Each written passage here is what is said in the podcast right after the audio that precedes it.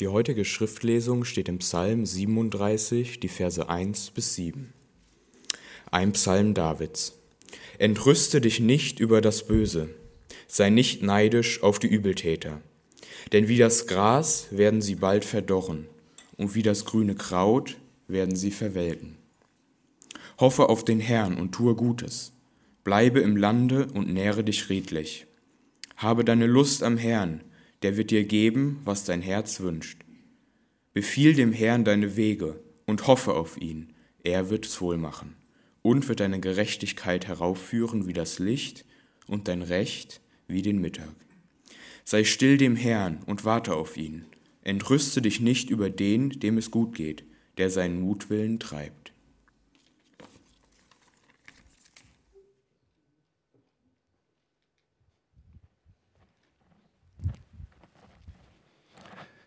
Vielen herzlichen Dank für die wunderschöne Musik. Die hat mich heute sehr berührt und ich fand es einfach schön. Heute Morgen will ich meine kleine Predigtreihe fortsetzen über den Kreislauf eines siegreichen Lebens. Und äh, ich will die Reihe zum Abschluss bringen, natürlich heute. Danach geht nichts weiter, nur das siegreiche Leben. Und ich hatte das im Sommer einige Male äh, schon erklärt. Äh, diese Predigtreihe gründet sich auf den 37. Psalm. Und dieses geistliche Konzept eines siegreichen Lebens, das habe ich von diesem Mann gelernt, Pastor Earl G. Lee und seine Frau Hazel, die beide schon im Himmel sind und dort singen.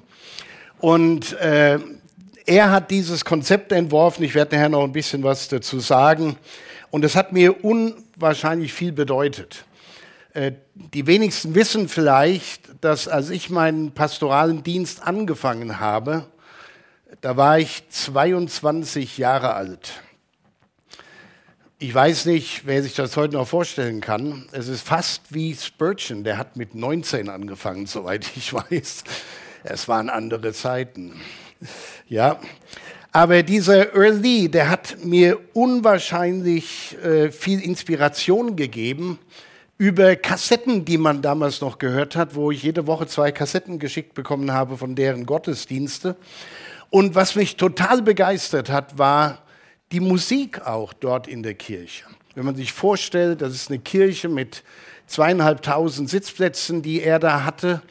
Der Chor, im Chor waren so viele, ein paar mehr als heute Morgen hier sind. So um die 200 mit Orchester und ich habe immer in meinem Auto gesessen, meinem alten Ford Granada, riesen Boxen vorne drin und habe dann ach, das genossen. Wenn du mal sowas in Deutschland erleben würdest. Und ich habe so gedacht heute Morgen bei der Musik, ja. Und nicht nur bei euch, bei allen anderen Teams auch. Es ist einfach klasse. Wir dürfen so dankbar sein. Wir, wir schätzen das zu wenig. Äh, wir schätzen das zu wenig, was unsere Leute hier machen. Der hat mich so inspiriert für viele Sachen. Äh, seine Art, wie er Kinder gesegnet hat im Gottesdienst, boah, das ist bei mir runtergegangen. Das war einfach toll. So, und im Juni, im letzten Juni, das ist schon ein paar Tage her, äh, da habe ich diese ersten drei Stationen dieses Kreislaufes hier vorgestellt und darüber gesprochen. Und die vierte, nämlich Ruhe finden, hätte ich auch noch gerne gepredigt, aber diese Station war dann da drüben. Da lag ich nämlich auf Station 3, wo jetzt auch meine Frau wieder liegt, mit dem gleichen Problem übrigens, äh, wie ich das hatte. Und da war nichts mit Predigen. Und da war ich dankbar, dass ich auch hier lernen durfte. Abgeben, Vertrauen, Freude finden. Nur, dass es mit dem Ruhefinden so schnell ging, das hätte ich nicht gedacht, als ich dann eine Woche im Krankenhaus lag. Naja, alles wieder gut. So mit etwas größerer Verspätung schließen wir heute diese Predigtreihe ab. Die ersten drei Schritte für ein siegreiches Leben abgeben lernen. Und ich weiß nicht, wer das mal probiert hat in den letzten Wochen. Und äh, wenn ich, ich, wie ich unsere Gemeinde kenne, wie ich euch kenne und Menschen in meinem Umfeld, da gibt es so viel, so viel Anlass, Dinge an Gott abzugeben, weil wir merken, wir sind mit dem Leben, mit den Umständen einfach total überfordert und wir müssen lernen, Dinge an Gott abzugeben. Dann Vertrauen üben. Ich habe ganz bewusst diesen Begriff so gewählt, weil Vertrauen ist nicht eine Sache, wo man sagt, ab jetzt will ich Gott vertrauen. Ja, das kann man sagen, alles gut. Aber der Punkt ist, funktioniert das auch bei der nächsten Herausforderung und bei der übernächsten? Oder gibt man da auf? Wie viele Christen, die mal gut gestartet haben, die tiefgläubig waren, haben ihren Glauben irgendwo abgegeben, weil die Lebensumstände ihnen bescheinigen wollten, siehst du, es funktioniert doch nicht. Man darf aber nicht so schnell aufgeben. Vertrauen üben, Freude finden, auch in katastrophalen Situationen zu wissen, es gibt noch Dinge, über die ich mich freuen darf. Und wenn ich diese drei Schritte gegangen bin, dann werde ich auch in den widrigsten Umständen Ruhe finden, eine innere Ruhe. Um uns herum ist es nicht mehr ruhig, aber in unserem Herzen kann es ruhig sein und wir können Frieden finden. Das klingt so einfach. Ich will nochmal diese Verse vorlesen und man kann das gar nicht oft genug lesen. Wenn ich werde ruhig vor dem Herrn, das ist Vers 7 und 8 und warte gelassen auf sein Tun. Allein dieser Vers, je nachdem, in welcher Lebenssituation man steckt, der haut ganz schön rein. Wenn Menschen, die Böses im Schilde führen, davon gibt es derzeit eine ganze Menge in der Welt, auch noch ständig Erfolg haben, reg dich nicht auf. Lass dich nicht hinreißen zu Wut und Zorn, ereifere dich nicht, wenn andere Böses tun, sonst tust du am Ende selber Unrecht. Das klingt so einfach. Das klingt so einfach, aber es ist wirklich schwierig. Und ich weiß nicht, wer im Sommer bei, meiner, bei den ersten Predigten dabei war. Deshalb, mir macht es nie was aus, Dinge zu wiederholen, weil ich weiß, man vergisst auch alles schnell. Ich will noch mal eine kleine Geschichte erzählen von Early, wie er das und in welcher Lebenssituation er diese vier Schritte ganz konkret eingeübt hat. Ich hatte euch erzählt, und ich weiß nicht, es passt irgendwie auch in unsere Zeit, diese Geschichte. Ich hatte euch erzählt von, von seinem Sohn, Gary Lee. Gary Lee war Beamter des amerikanischen Außenministeriums und war in Teheran im Iran stationiert. Er war also Botschaftsangehöriger und er arbeitete dort, als die Botschaft am 4. November 1979 von militanten Leuten gestürmt wurde. Eine katastrophale Situation. Er und 51 weitere Botschaftsangehörige wurden 444 Tage, das ist über ein Jahr, als Geiseln festgehalten ohne zu wissen, was passiert mit uns, was machen die mit uns, wie geht das alles weiter. Gary Lee, der Sohn von Earl, war bekannt dafür, dass er, dass er komplizierte Situationen lösen konnte. Jemand, den man heute gut gebrauchen könnte, aber er ist auch schon verstorben. Und er war deshalb oft im Ausland unterwegs, in, um ganz schwierige Verhandlungen zu führen. Jeder Politiker, wir sehen immer nur deren Gesichter, aber die haben ja einen Stab von Leuten, die im Hintergrund vorbereitende Gespräche führen, Dinge auf den Weg bringen, damit die Politiker wissen, wie soll ich dann entscheiden. Und ob es dann richtig ist, ist dann noch eine ganz andere Geschichte. Aber er gehörte zu so einem Stab an. Und er war in, in Verhandlungen, zum Beispiel in Syrien oder auch im Jemen. Und das sind keine Plätze, wo man Spaß hat an der Arbeit. Das sind herausfordernde Orte gewesen und immer noch, noch mehr als je zuvor. So, da sitzt dieser Mann, der jahrelang sich bemüht hat, verfeindete Parteien zusammenzubringen, Dinge zu klären, sitzt fest, kann nichts machen, kann nicht verhandeln, es gibt keinen Weg daraus. Er wurde isoliert, er wurde geschlagen, er wurde Opfer von Scheinhinrichtungen. Er hat unsägliches Leid ertragen. Das war sein Teil der Geschichte. Aber der andere Teil der Geschichte, das sind natürlich seine Eltern, Earl und Hazel, die eine große Gemeinde hatten, für die sie verantwortlich waren, und einen Sohn, der in dieser beschissenen Situation feststeckte und nicht wusste, ob er überleben wird. Und die Frage war auch für viele Christen damals und auch für die Presse, mal sehen, wie die damit umgehen in so einer Herausforderung. Wie, wie geht man als, als Vater, als Mutter mit so einer Situation um? Wie betet man in einer solchen Situation? Kein Kontakt, keine Information, nur Angst, damit er sein Leben verliert.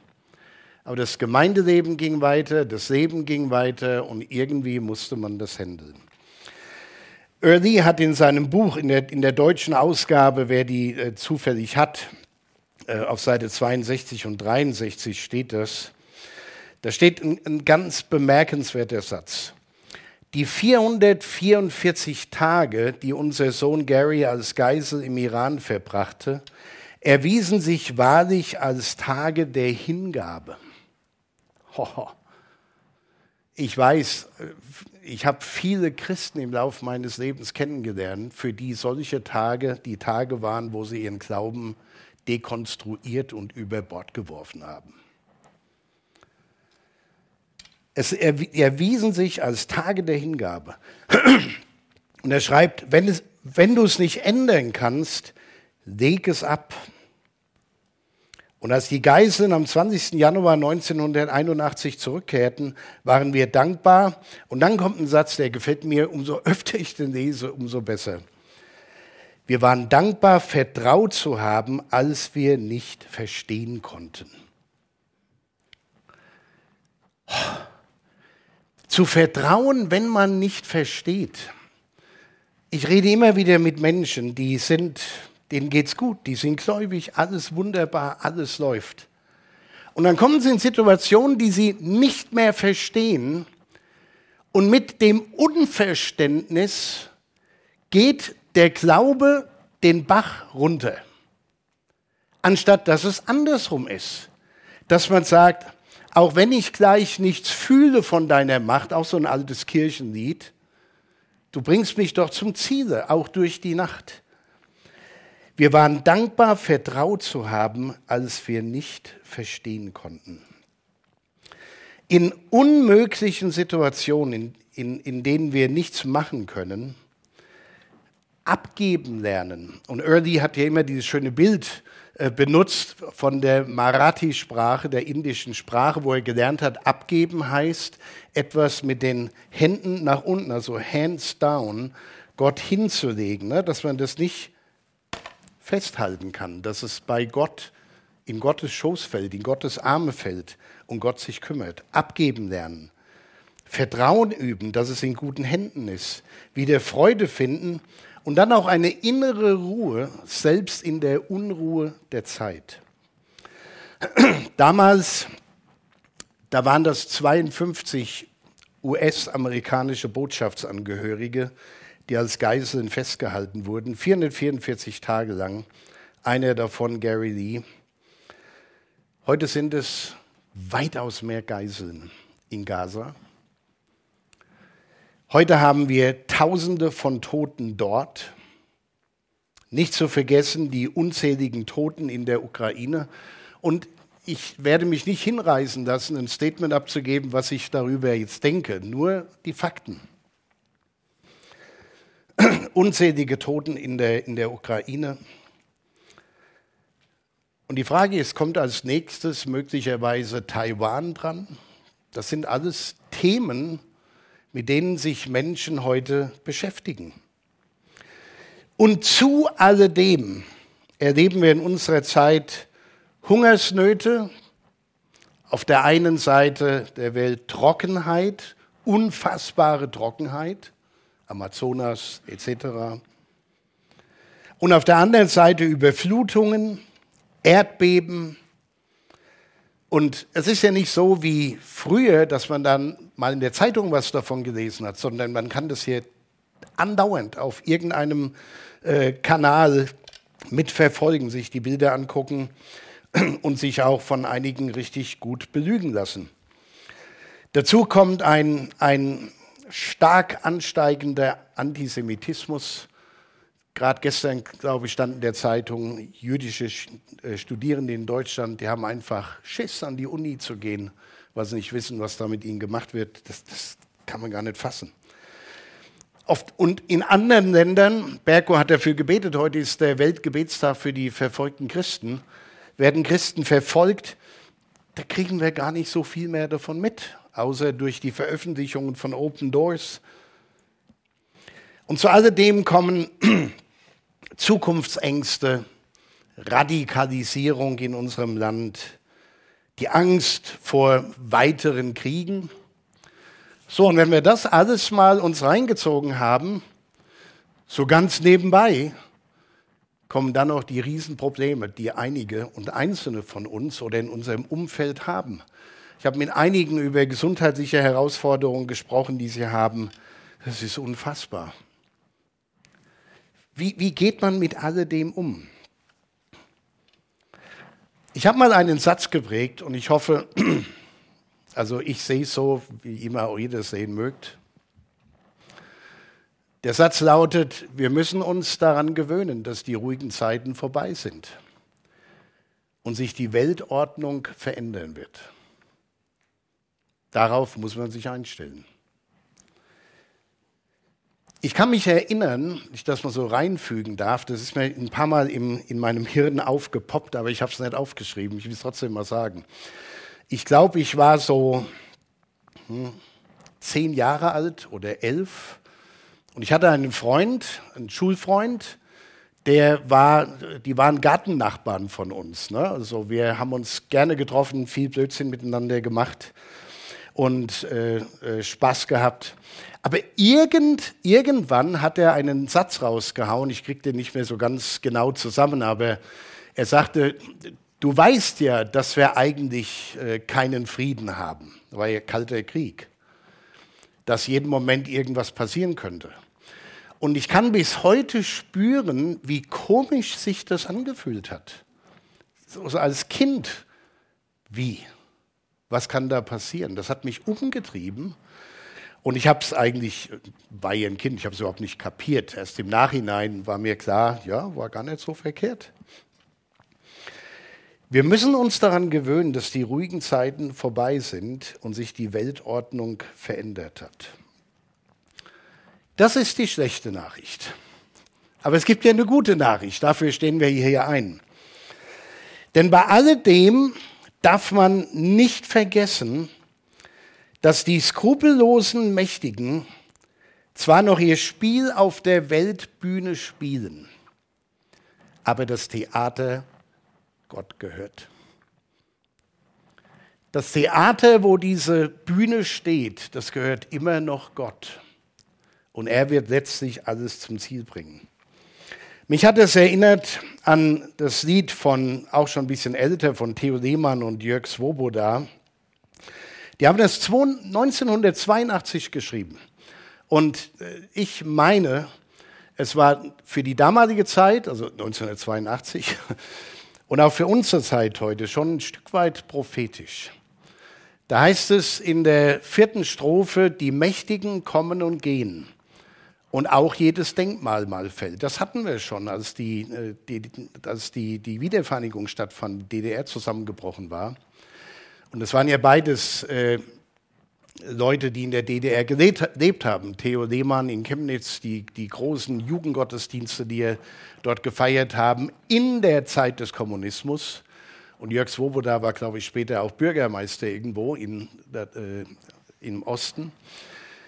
Und er sagt, bleiben wird nur, wer auf Gottes Wort steht, dem sichersten Standpunkt der Welt. Und dann im nächsten Vers, und äh, das gilt uns Eltern und Großeltern, lehrt eure Kinder das eine, dass über Gott keiner mehr steht, dass auch der Größte klein beigeben muss, wenn Gott kommt und alles vergeht. Das sind prophetische Worte für mich. Und das ist, worauf wir warten, dass Gott, dass Jesus wiederkommt und wenn alles vergeht, dass etwas Neues entsteht, eine neue Erde, ein neuer Himmel, wo, das, wo es den ganzen Mist nicht mehr geben wird, der uns jetzt so beschäftigt. Die Mächtigen spielen ihr Spiel auf der Weltbühne, aber das Theater gehört Jesus. Und diese beiden, äh, diese Liedstrophen, das sind ja mehrere Verse, haben wir früher hier auch oft gesungen, war so ein frisches Lied. Und wenn ich mir solche Texte anschaue, denke ich, meine Güte, die, die, die, die haben eine Aufwertung erlebt von den Aussagen her, unfassbar. Beide, dieses Lied gründet sich auf Jesaja 26,4. Das ist der Ausgangspunkt für, die, für das Lied gewesen. Setzt für immer das Vertrauen auf den Herrn, der unser Gott ist, unser Fels für alle Zeiten. Und ich denke, in diesen unruhigen Zeiten finden wir innere Ruhe bei Gott. Und zwar dann, wenn wir unser Vertrauen ganz auf ihn setzen, unseren Fels für alle Zeiten, auch für die, in denen wir gerade drin sind. Ich habe mal so ein kleines äh, gedankliches Bild in, in meinem Kopf entstehen lassen. Äh, mein Eindruck ist, um es wieder an ein Bild zu sagen, dass seit einiger Zeit der größte Prüfstand für den christlichen Glauben aufgebaut wird. Ist nur ein Bild. Das Christentum, die, die Christen, besonders in unserem Land, überhaupt in der westlichen Welt, bis Amerika und überall, ist lau geworden. Das ist das biblische Wort. Immer weniger Menschen besuchen Gottesdienste ihrer Kirche und so viele haben verlernt, im Glauben aus der Abhängigkeit von Gott zu leben. Wir, wir leben zwar unseren Glauben, äh, wir haben so unsere Tradition, die fromme Routine. Am Sonntag gehen wir mal in den Gottesdienst, wenn mir danach ist. An Ostern, Weihnachten, na sowieso. Irgendwie müssen wir das noch reinbauen. Äh, aber so wirklich zu sagen, alles, was ich habe, ist, ist Gott und ich lebe aus der Abhängigkeit von Gott. Und zudem kommt natürlich, dass die Stürme des Lebens, wir haben es in dem einen Lied so schön besungen, an vielen Glaubenshäusern rütteln. Wir haben gar keine Zeit mehr, still zu sein vor Gott. Die Winde der Versuchungen bringen Christen zu Fall und die Flut des gottlosen Zeitgeistes unterspült das christliche Fundament, auf dem unsere Gesellschaft mal aufgebaut worden ist. Überall zerrt und rüttelt es an uns. Es ist laut in dieser Welt. Es ist beängstigend, frustrierend. Und man kann natürlich den Umständen, dem Zeitgeist die Schuld für das alles geben, dass man selber nicht mehr so richtig verbunden ist nach oben geht ja heute nicht mehr und, und, und. Wir können das alles erklären. Wir schimpfen dann auf die und diejenigen, die da, äh, die, die Verantwortung dafür tragen. Aber für mich gibt es eine ganz andere Frage. Äh, David hat es ja deutlich gesagt, reg dich nicht auf, bringt eh nichts. Reg dich nicht auf über die Politiker, die vielleicht falsche Entscheidungen treffen. Es bringt nichts. Aber die Frage ist für mich als, als Nachfolger Jesu und ich denke für uns alle, wie werden wir als Nachfolger von Jesus Christus in dem allem und dann auch zur Ehre Gottes bestehen? Das ist für mich die Frage. Vielleicht doch ein, ein kleiner politischer Einwurf, aber nichts, was irgendwie polarisiert. Ich will nur sagen, es, es gibt so viele Christen, die die durch ihre Aussagen den Eindruck erwecken, wir sind doch ein christliches Land und dann darf das und das und das und das darf alles nicht sein, weil das geht hier gegen unseren Glauben. Aber die Wahrheit ist doch, mehr als die Hälfte der Deutschen zumindest ist nicht mal mehr Mitglied in einer Kirche, geschweige denn, dass sie gläubig sind. Und da wollen so einzelne Personen auf die Umstände schimpfen und sagen, das muss sich alles ändern, damit wir unser christliches Leben führen können. Ganz ehrlich, das finde ich nirgends in der Bibel. Dann müsste ich mich nämlich wundern, warum Jesus nicht eine Protestbewegung auf den Weg gebracht hat und die, die mit Bannern durch Jerusalem zieht und sagt, das geht überhaupt nicht mit dem Kreuzigen, dass ihr da Leute kreuzigt, das ist einfach unmenschlich. Da gab es viele andere Dinge, die man hätte, gegen die man hätte protestieren können. Das hat Jesus alles nicht gemacht.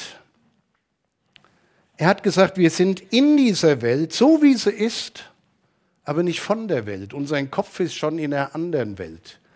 Aber wir müssen lernen, in dieser Welt und die in der Tat immer weniger geprägt ist von christlichen Werten, wie wir das leben. Wenn wir gegen Abtreibung sind, dann merken wir, es wird immer schwieriger, das irgendwo politisch durchzusetzen, dass das verboten wird oder was auch immer. Ich glaube, Jesus würde sagen, sieh einfach zu, dass du das nicht machen musst. Und ich kann mir vorstellen, dass Jesus dem einen oder anderen sagen würde, der da als Protester steht, hast du dich mal um die Nachbarin im übernächsten Haus gekümmert, die nicht weiß, wie sie ihr Kind großziehen sollte und deshalb hat sie abgetrieben. Wo sind wir Christen da, wenn es zählt? In dieser Welt. Nochmal, wie werden wir als Nachfolger von Jesus in dem allen zur Ehre Gottes bestehen?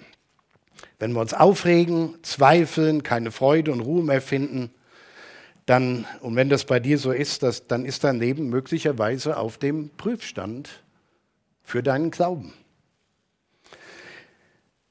Aber ich sag mal so, wir fahren ja heute alle Autos, die sind ja alle top, die meisten sind top. Es gibt ja kaum noch alte Autos. Und wenn, dann ist das mehr ein Hobby, aber für die meisten fahren Autos, die sind ziemlich zuverlässig. Aber wer schon mal beim TÜV war, und ich hatte Autos, da war ich ein paar Mal beim TÜV, die waren nicht so ganz fit. Und wenn der TÜV sagt, na, da ist noch was und da und da und da, dann sage ich ja nach diesem Besuch dort nicht, ah, da schmeißen wir die Karre weg. Sondern wenn sich das lohnt, und es lohnt sich meistens, dann geht man in die Werkstatt und lässt es fixen. Und dann geht es wieder. Und da frage ich mich, warum machen wir das mit dem Glauben so anders? Wenn unser Glaube auf dem Prüfstand des Lebens steht, und es gibt da das eine oder andere, wo wir Mühe mit haben, was nicht so richtig funktionieren will, was uns Not macht. Warum reden wir dann nicht mit Jesus darüber und sagen, Herr, ich wäre so gerne anders, ich würde so gerne vertrauen, ich würde so gerne abgeben, Vertrauen lernen, Freude finden. Ich krieg's nicht hin. Und viele meinen, sie müssen erst so einen Schritt weiter sein, damit das, sie, sie können das alles, und dann beten sie. Nee, man fängt dann an zu beten, wenn man meint, man kann es eigentlich nicht. Da geht's los. Will euch vielleicht mal ein kleines persönliches äh, Zeugnis von meiner letzten Woche geben. Die vergangene Woche war für mich äh, wieder mal, muss ich sagen, so ein Lackmustest für, mein, für den Kreislauf eines siegreichen Lebens. Das fing an am Sonntag in der Nacht von Sonntag auf Montag. Wir hatten ein schönes Gemeindeforum hier. Meine Frau und ich saßen am kalten Fenster. Mir hat es nichts ausgemacht, dachte ich. Meine Frau hat gefroren. Und in der Nacht habe ich dermaßen Halsschmerzen gekriegt. Nicht wegen dem Forum, sondern weil es einfach kalt war. Ich habe so furchtbare Halsschmerzen gekriegt. Und ein Pastor denkt ja dann nicht nur, oh, mir tut der Hals weh, sondern man sieht seinen Terminkalender vor sich mit all den Terminen, mit den Gesprächen, mit all den Trauerfeiern, da war eine ganze Reihe diese Woche, Vorbereitungen. Ah, das darf doch nicht wahr sein. Was machst du jetzt? Ich hatte am, am Montag tatsächlich zwei Trauerfeiern hintereinander mit und hatte so einen Hals.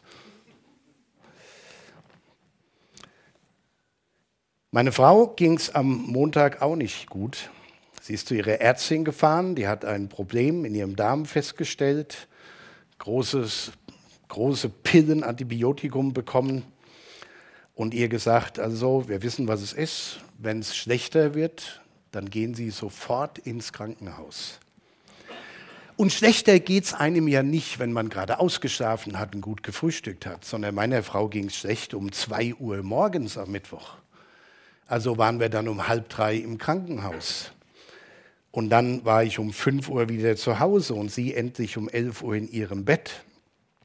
Übrigens, sie guckt zu. Dritter Stock. man kann das alles regeln und man kann, man kann sich helfen lassen, alles gut. Was für eine Woche, kann ich nur sagen. Aber das, das geistlich betrachtet, das Beste in dieser Woche war, dass der Kreislauf funktioniert. Und zwar nicht nur mein körperlicher, gesundheitlicher, der funktioniert auch top, sondern dieser geistliche Kreislauf eines siegreichen Lebens, dass man sagt, okay, das ist jetzt so, dann fahren wir jetzt ins Krankenhaus und meine Frau, ah, es tut mir so leid und blablabla. Sag ich, wir fahren jetzt, wo ist das Problem? Irgendwie kriegen wir es hin. Und diese Woche ist, sorry für den Begriff, so saumäßig gut für mich gelaufen. Äh, Haufen Stress, viel Arbeit, Termine, Gespräche, auch schwierige Gespräche. Aber immer so mit diesem, mit diesem Bewusstsein, da trägt mich einer durch. Das funktioniert. Prediger, ich weiß nicht, ob der Bergo, ob du das auch schon mal so erlebt hast, manchmal vor so einer Predigt oder nach so einer Predigt kriegt man erstmal die volle Packung, damit der Prediger weiß, von was er spricht. Der Kreislauf eines siegreichen Lebens, abgeben lernen, Vertrauen üben, Freude finden, Ruhe finden. Wenn wir abgeben und vertrauen, werden wir Freude finden, und zwar mitten in den Umständen. Und wir werden auch Ruhe finden in den Umständen. Darum geht's. Den Krach der Welt können wir nicht abstellen. Wir können unser Handy abstellen, wir können soziale Medien meiden, keine Nachrichten mehr gucken, wir können die Einflüsse abstellen, aber die Fakten können wir nicht abstellen. Da sind wir, die meisten von uns haben da keinen Einfluss drauf. Aber Ruhe zu finden, auch wenn alles um uns herum unruhig ist, ist nicht eine Sache, die man macht. Ja, ich habe wenig Zeit gefunden diese Woche, mich hinzusetzen und zu sagen, Herr, jetzt will ich einfach mal zur Ruhe kommen. Das wäre schön gewesen, war nicht so. Aber ich habe was Besseres erlebt, nämlich eine innere Ruhe, einen inneren Frieden erleben zu dürfen bei alledem. Und deshalb möchte ich mit euch äh, ich habe es vorhin schon jemandem gesagt, es ist keine große, komplizierte Predigt, eigentlich eine ziemlich einfache Botschaft. Ziemlich schwierig zu leben natürlich, aber dafür sind wir ja da, um das zu lernen. Ich möchte gerne Folgendes mit euch machen. Ich möchte gerne mit euch diesen Psalm nochmal lesen, also diese ersten Verse. Laut, gemeinsam laut und langsam, dass es sich richtig, wirklich bei uns ein einreibt. Fangen wir einfach mal an. Reg dich nicht auf über Menschen, die Gottes Gebote missachten. Und wenn es den Unheilstiftern gut geht, beneide sie nicht. Denn wie das Gras verdorren sie bald, sie welken und gehen ein wie grünes Kraut. Verlass dich auf den Herrn und tu Gutes, Recht ist dann bleibst du im Land und wohnst in Sicherheit. Suche dein Glück beim Herrn, er wird dir jeden Wunsch erfüllen. Überlass dem Herrn die Führung in deinem Leben. Vertrau doch auf ihn, er macht es richtig. Deine guten Taten macht er sichtbar wie das Licht des Tages und deine Treue lässt er strahlen wie die Mittagssonne. Werde ruhig vor dem Herrn und warte gelassen auf sein Tun.